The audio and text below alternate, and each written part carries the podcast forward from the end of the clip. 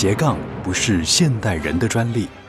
作曲家孟德尔颂不仅身兼钢琴家、作曲家、教师、指挥家，更是指挥棒的发明者，并且开启了巴哈音乐的复兴运动。同时，他还是冒险家、旅游达人和水彩画家。想知道音乐家究竟如何十八般武艺样样精通，而且样样不稀松吗？欢迎来到音乐家的大脑研究室，高盛制作主持。欢迎来到音乐家的大脑研究室，我是研究员高盛。我们这个全新的企划在每个星期六早上十一点为听众朋友播出。那其实我们透过古今中外四个系列来跟听众朋友介绍不同时代的音乐家啊、音乐人他们。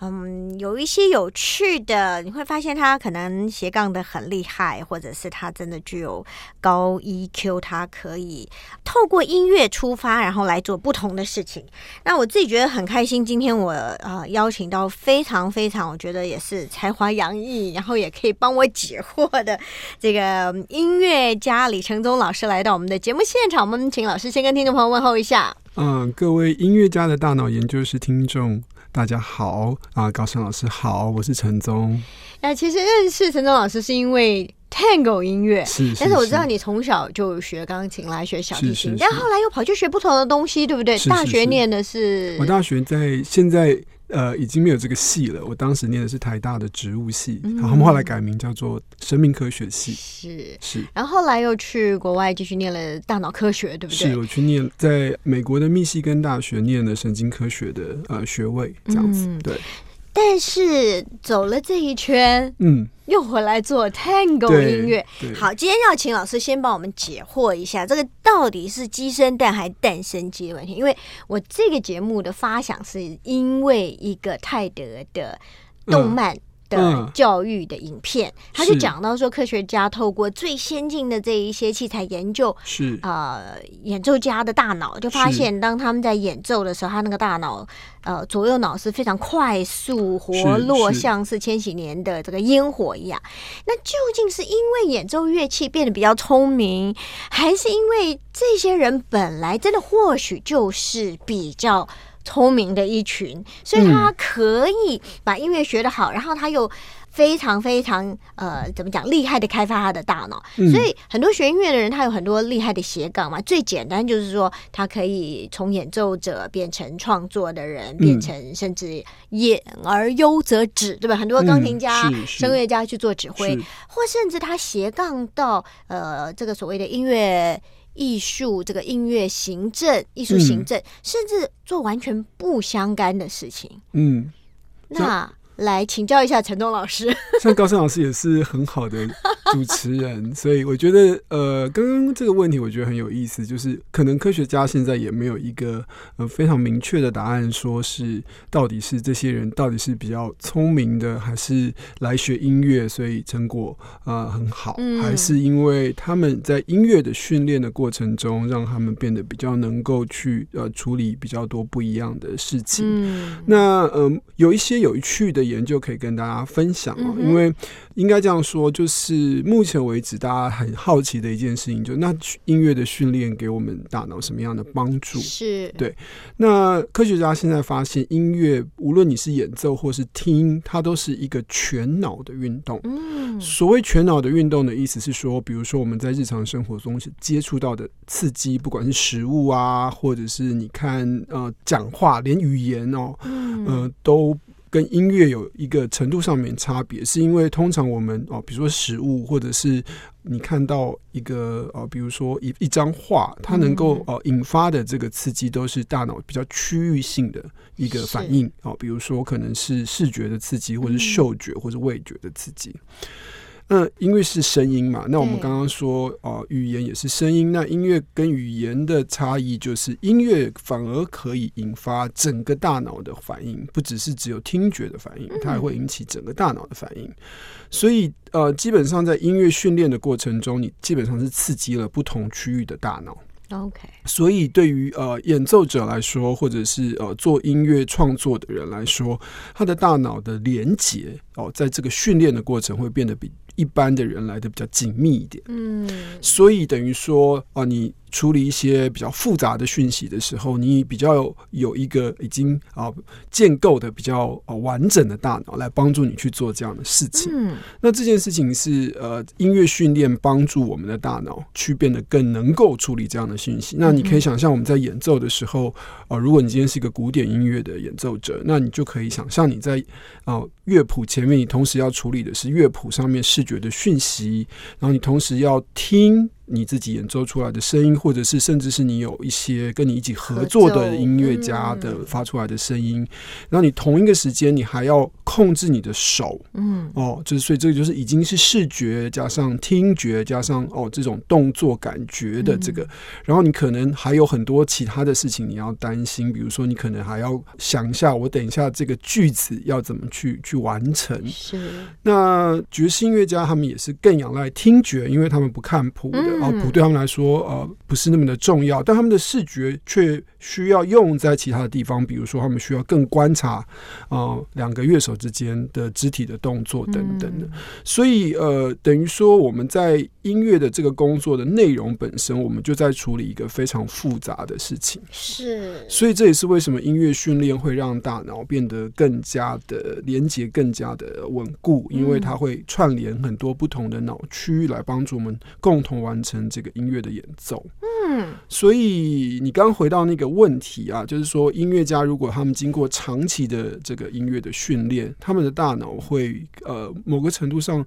呃，我自己觉得这有可能是主观的，也是一些客观的研究，但我自己觉得这些音乐训练是会让我们的大脑更健康的。哇，好，我们先谈到这里，我们要来今天。老师也带来了，无论是现场的演奏，或者是有很多很精彩的演奏录音要跟我们分享。那接下来想先跟听众朋友分享哪一个作品？呃，我想先跟大家从最大家可能先认识一下这个探戈音乐好了。所以我要来跟大家分享，在探戈音乐里面一个非常重要的一个作曲家，也是一个让很多呃不是在阿根廷哦，因为探戈本来是嗯呃阿根廷啊发展起来的，不是在阿根廷的这些。其他的呃音乐工作者或者是艺术工作者得以有机会认识呃探戈文化呃舞蹈跟音乐的人叫做皮亚佐拉，就是皮亚佐拉。所以我们先从啊皮亚佐拉的作品开始好了。所以我们今天先跟大家分享皮亚佐拉的一个作品啊，他的这个作品叫做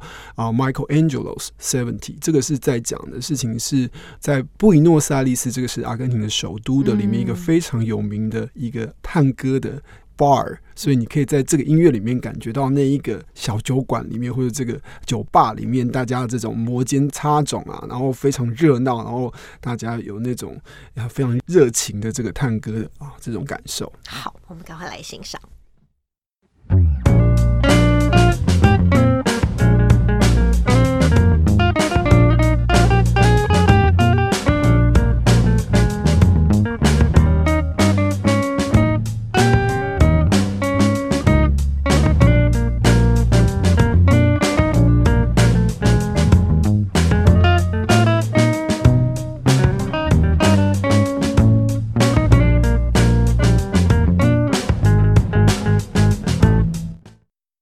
开心能够邀请到李承宗老师来给我们，不只是分享 Tango 音乐，更要来让听众朋友呃来听听，真的是学习大脑神经科学的专家啊，怎么样来看待？其实，因为我们想到一个，比方说，我们现在有一些人自称他是文艺复兴人啊，因为文艺复兴时代，我们看到有很多的音乐家，他们可能也是数学家，也是哲学家，甚至是天文学家，是啊，那。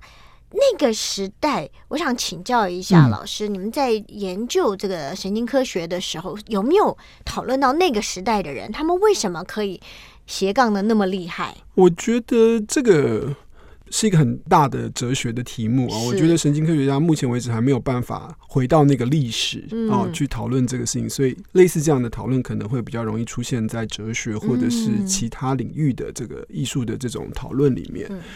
那如果你问我说，哦，为什么那个时代的人是这样？我现在的看法是，其实人都是这样子的啊，就是说，人都应该会有很多的感受，你一定每一个人生下来就会有比较理性跟感性的一面。那同时有一些人可能比较感性一点，有些人可能比较理性一点。但是理性跟感性这个是人的一种哦个性跟他的特质哦。所谓的感性就是一个情绪的一个感受。那这个感性这个情绪的来源，是因为它是其实帮助我们呃保护我们作为一个非常原始的生物本能去趋吉避凶。嗯，那这个其他的动物身上也有，就是他们会呃看到食物，他们会很喜欢，是因为食物可以帮助他们生存下去；看到危险的东西，他们会讨厌，是因为这个东西可能危及他们的生命。那我们有这样子动物的本能，是因为我们也是动物，所以我们哦身体就具有这样子的感性。对于可能对我们来说有一些好的，可以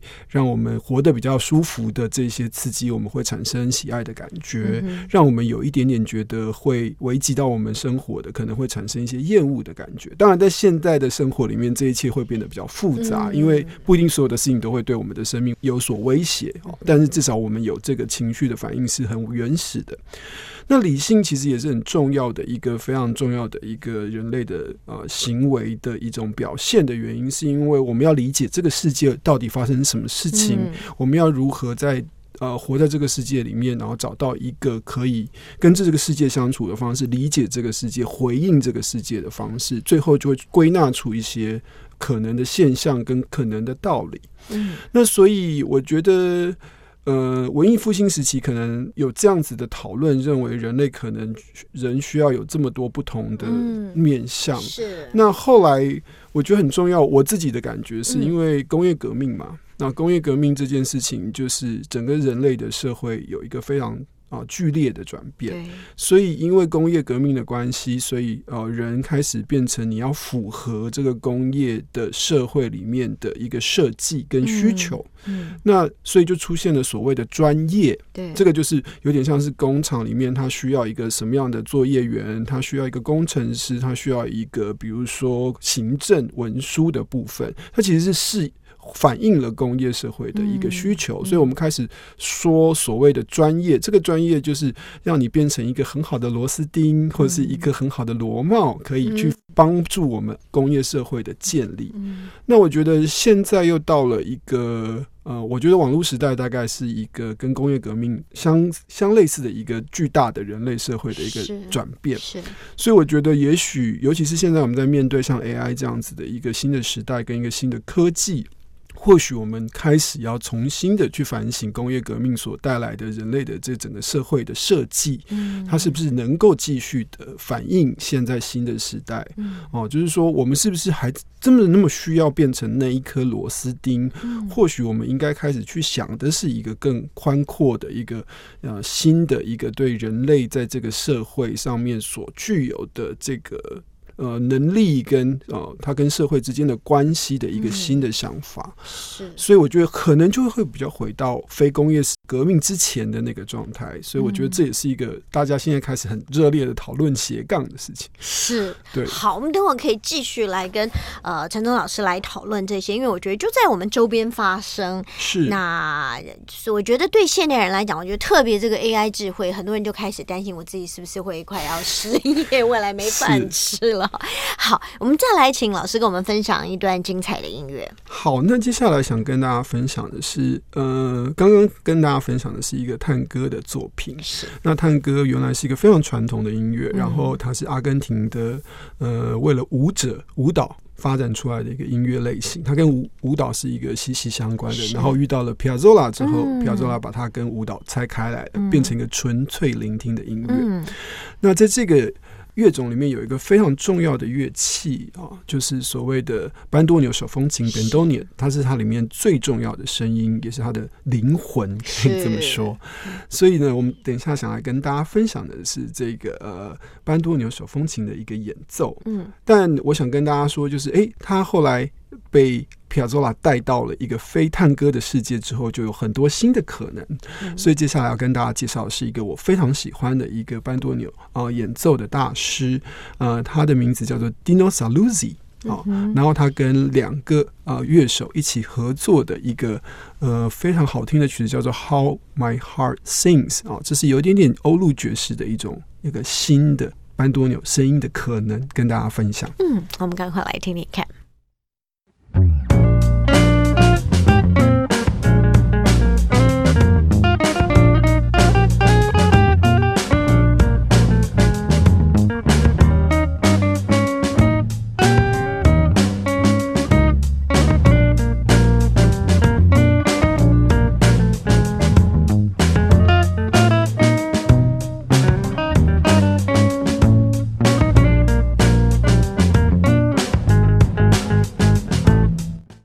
哇，我想大家对于大脑科学啊，我想有太多的人在讨论，也有太多的书籍在讲这个话题。那其实呃，刚陈东老师提到，呃，可能在文艺复兴时代，他们就是所谓的通才教育，大家都必须要上知天文下知地理啊。然后呃，我们也说，好像数学是很多事物的根源，是好这个逻辑跟音乐跟科学跟很多事情其实都有关系。那但是。因为工业革命，大家开始去做这种所谓的分工。哎，其实跟音乐的走向也有点像，对不对？早期的演奏家自己就是呃，作曲家就是演奏家，但后来作曲跟演奏分家了。是好，那。到了老师讲到近代，大家开始在探讨，不管是呃所谓这个 SOHO 族，嗯，好，就是大家会觉得说，哎，我其实可以同时具备好几个不同的身份跟角色，然后再来看到最近的这个 AI 带来人工智慧带来的一个。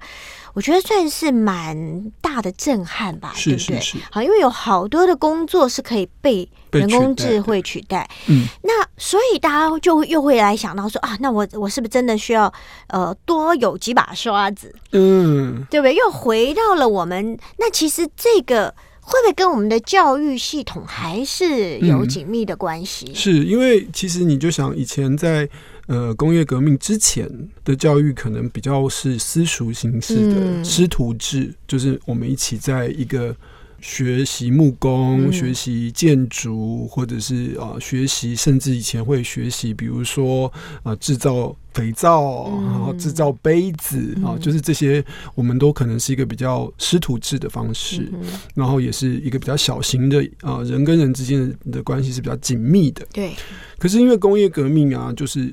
呃，需要训练出啊一大批啊可以马上去工厂上班的人，或者去符合这个工业社会的一些需求的一些教育，所以工业革命讲求的是效率，我觉得是就是压低成本，对，然后所以呢，在这样的情况下，学校的教育也会有一些本质上的改变，所以这个其实在教育界啊，或者是有一些哲学界已经讨论很久了，就是说，哎，所以因为工业革命的关系，才会才出现说一个老师对好几个学生，然后是以。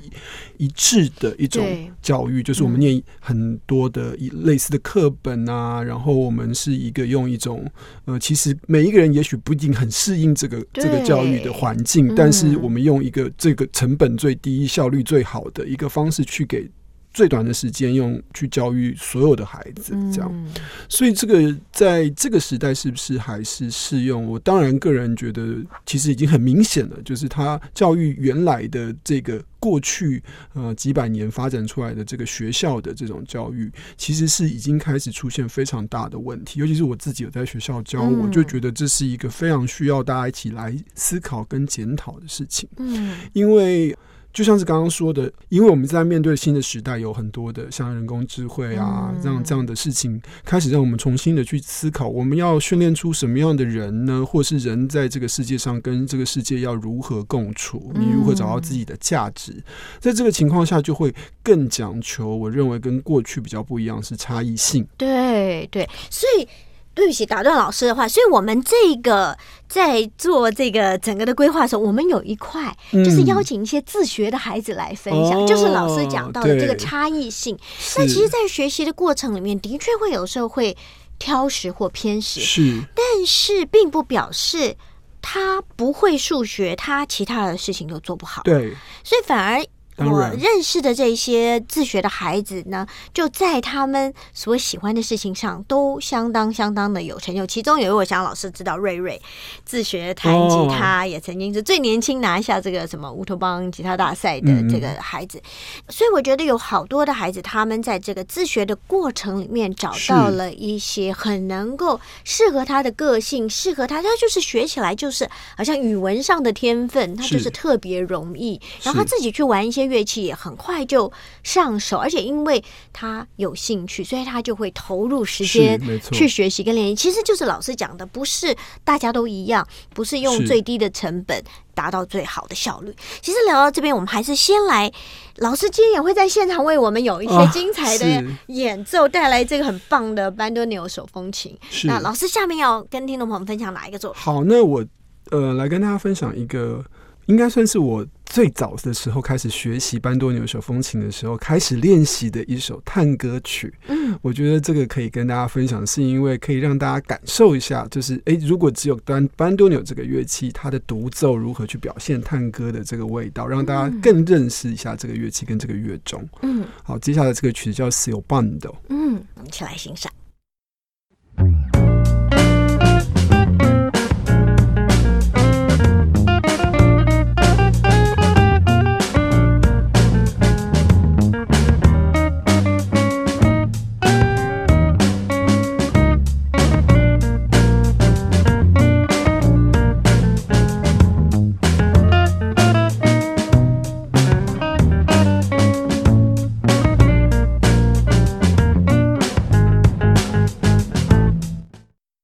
欢迎回到音乐家的大脑研究室，我是研究员高盛。那今天很开心为听众朋友邀请到李承宗老师来到我们节目现场哈。那老师本身现在大家认识的就是呃，Tango 音乐呃，不遗余力在推广，也有自己的团队，然后演奏班多的手风琴。是的。然后其实，在去年的暑假，老师有一个很厉害的 project，就是跟也是我们电台的主持人 Vincent 有一个 Tango 音。音乐跟古巴爵士乐的。算是是不是？是是是一个有点像两厅院每年都会办一个夏日爵士，所以我们在夏日爵士的时候端出了一个非常特别的企划，叫做爵士双宇宙。我们不是在讲融合哦，我们是在想要让大家看到共存跟共生，然后跟彼此之间的相似以及不一样的地方。我们把两个乐团，总共十一个乐手，全部搬到戏剧院的这个实验剧场里面，然后就可以看到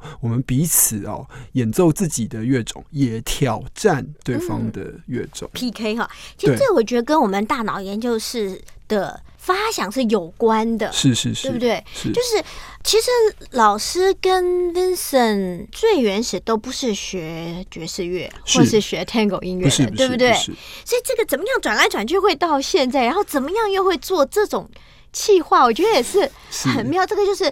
从老师可以从。大脑科学、神经科学的发想，就说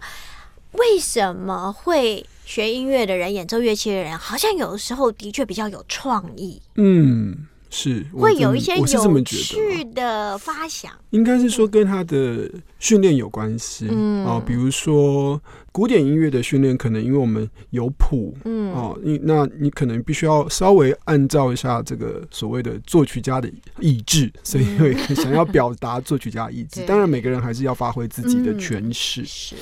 但是在其他的类型音乐里面，其实是比较没有。呃，尤其是比较没有这种经典看谱的这种习惯的乐种，其实它是非常讲究个人表现的。那比如说爵士乐是一个例子，然后探戈音乐其实也是，就是你还是可以看到，呃，他们有比较多的自由跟弹性，去找到自己想要表达的这个方式跟跟自己想要表达的语法。嗯，所以这个是呃，我自己觉得很有意思的。那音乐学习的过程中，如果你开开始会想要做一点。点点所谓自己不一样的表达的时候，其实这个是呃很自然的过程。那我觉得也会开始去开发一些属于你自己的表达的方式。那我觉得这就是音乐人的一种创意啊。那我觉得这也就是音乐这个艺术形式跟其他的艺术表现比较不一样，是它是一个非常诚实的一种表现方式。你只能做自己，你很难在音乐里面做别人，是因为音乐的每一个。声音都是你自己的身体完完全全制造出来的，它没有办法透过其他的工具。我讲的意思是，比如说视觉艺术，你可能有画笔、嗯，画纸，可是表演艺术像音乐这样的东西，你就只能够用身体做，所以它其实跟身体非常有关系的，而且是非常时即时的，它没有办法回去修改的。对，所以这样的情况下，我们会觉得在音乐里面其实是非常能够表达自己的情感跟情绪的。所以我觉得这是音乐。这个艺术形式，它可以让大家更能够去开发自己的可能的一种啊，一个非常好的一个呃人类的行为。嗯，好，那聊到这边，我们再请老师跟我们分享一首精彩的作品。好，那我来跟大家分享一个我自己的乐团啊的专辑里面收录的一首曲子，这是我自己的作品啊。这首曲子叫《Light of Youth》翻成中文大概是可以翻成《青春之光》。那写这个曲子是希望能够在二十一世纪的现在，然后有班多纽以及呃我所熟知的这个探戈的这个乐种，我希望能够找到一个所谓当代的意义。嗯，所谓说我如何去看待这个乐种，跟我这个乐器在台湾这个岛上，跟我自己的生命经验的。的关系是什么？所以我就写为了呃这个想法来呃写了一首《Light Views》这首曲子，想要跟我过去的在这个岛上给我的这些营养致敬啊！这是我的青春的光，好，献给大家，来欣赏。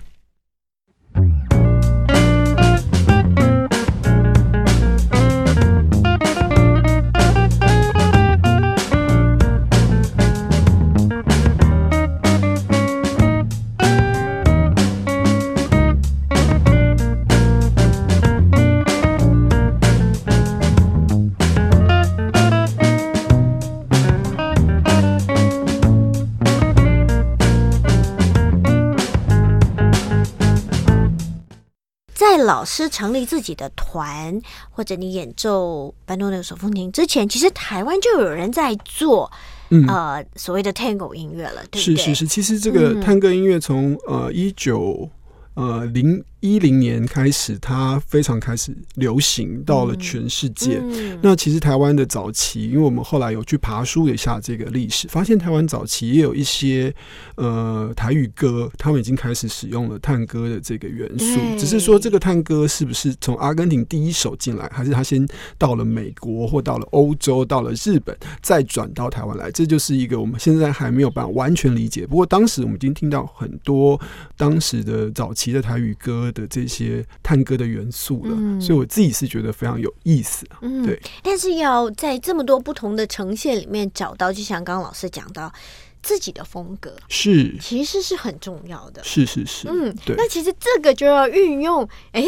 是自己的智慧跟创意，对不对？对，这个还是跟你大脑有很大的关系。对，那老师要不要简单介绍一下你们这个团队？好，我现在这个团队是原来大家都是从比较古典音乐的训练啊，那所以我们有六个乐器，嗯，啊，班多牛手风琴、钢琴、小提琴、大提琴、低音提琴，还有吉他。嗯，那。呃，里面像我们的吉他手是 Roberto Zayas，那他是非常好的爵士吉他手，是国宝级的演奏家，非常非常好。那我的大提琴是陈世林，哦，那他也是非常非常精彩的一个，也是斜杠做甜点，对他有一间非常好吃的甜点店在田母，叫主一甜食。那我的小提琴是王志祥，他在国家交响乐团工作，然后我的。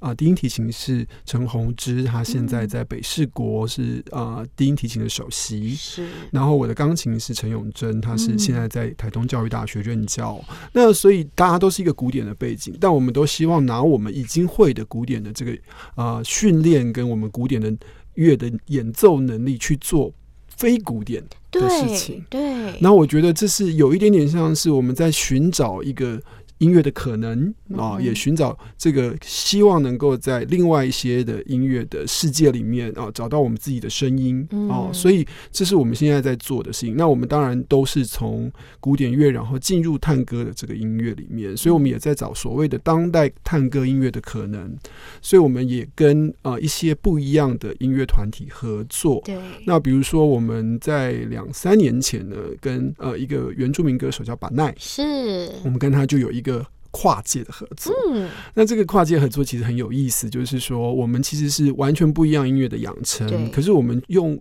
音乐作为我们共通的语言，然后来去寻找一种新的音乐可以放在一起的可能。那所以，呃，我们帮板奈制作了他的专辑，叫做《爱不到》。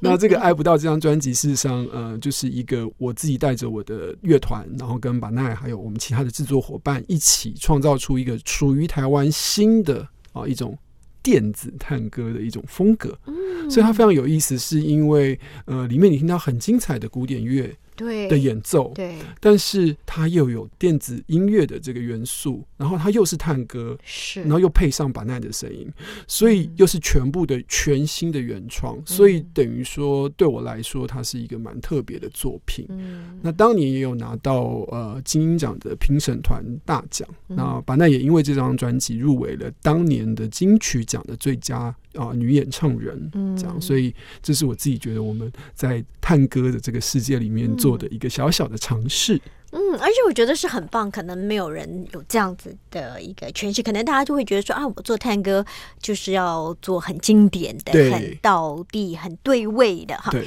好，那没关系，聊到这，我们再请老师跟我们分享一个精彩的作品。那我们就来听这个把那专辑里面非常非常有意思、非常怪也非常特别的一首曲子，它连歌名都非常特别，它叫做《怪自己太特别》。哇，好，我们来听。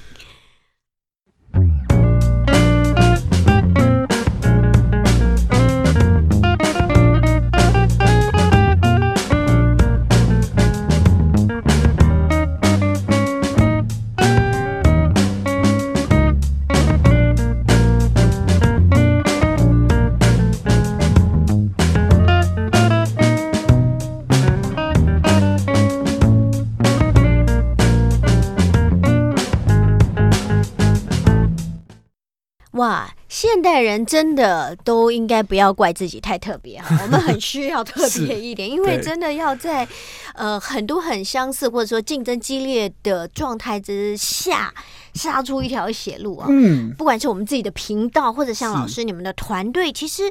这个时候我们就要回到我们大脑研究室的一个初衷，就是说，其实呃我们的大脑是可以被开发的。是。对不对？透过学习，透过训练，是可以被开发的。嗯，但是因为我们讲到的是音乐家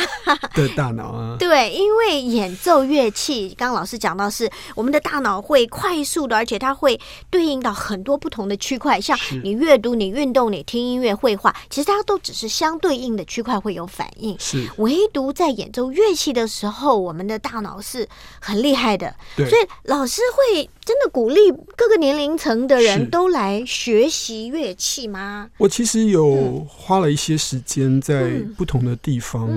推广这个想法哦，那我也包括了整个音乐教育的整个设计跟理念，我也有一些不一样的观点。那那我也觉得，比如说从很小开始的音乐教育到老年，其实都应该要持续的学习音乐。嗯，原因是因为如果你在刚刚我们前面的脉络来讲，所谓的呃做自己跟这个跟人家有差异的这件事情，音乐是最好的一个事情。你自己喜欢什么样的音乐，你从小可以玩什么样的音乐，你到老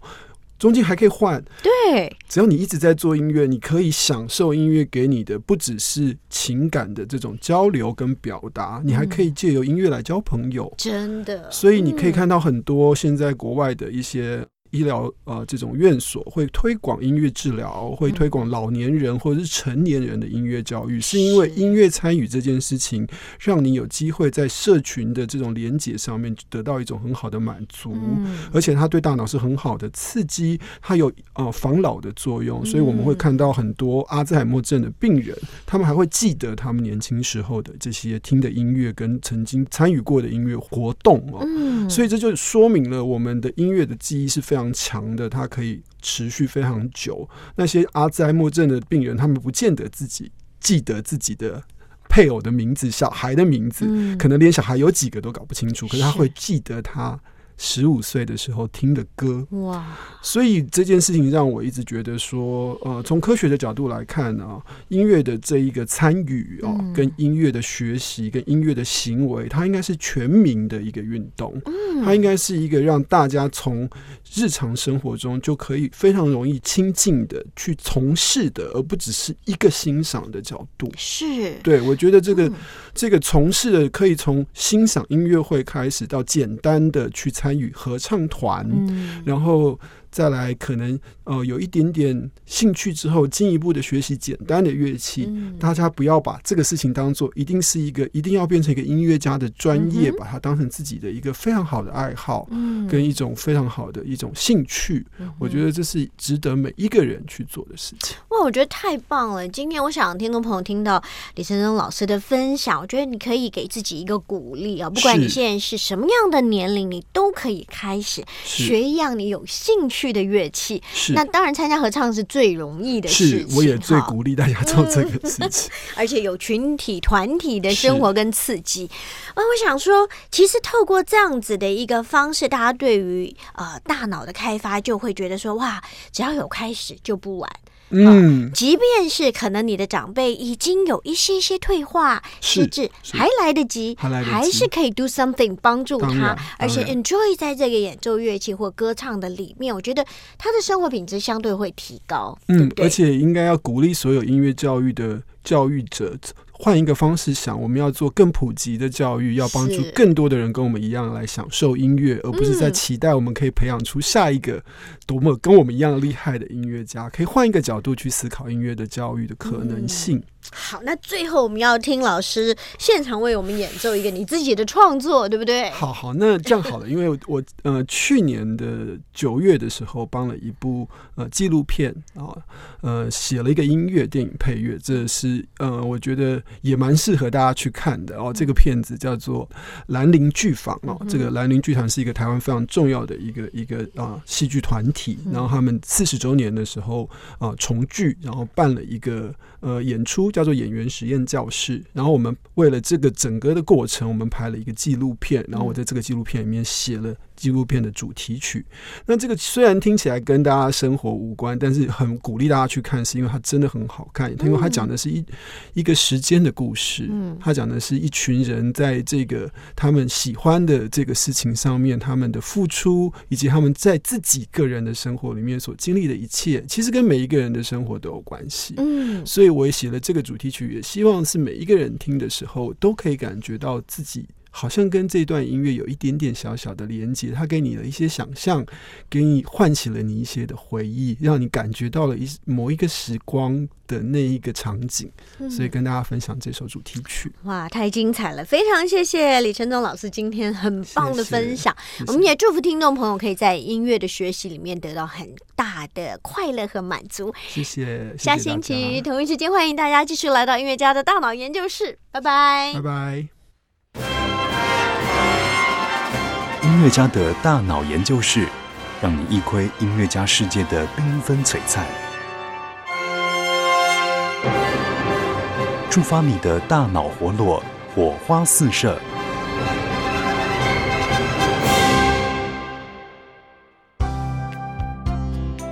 本节目由文化部影视及流行音乐产业局指导播出。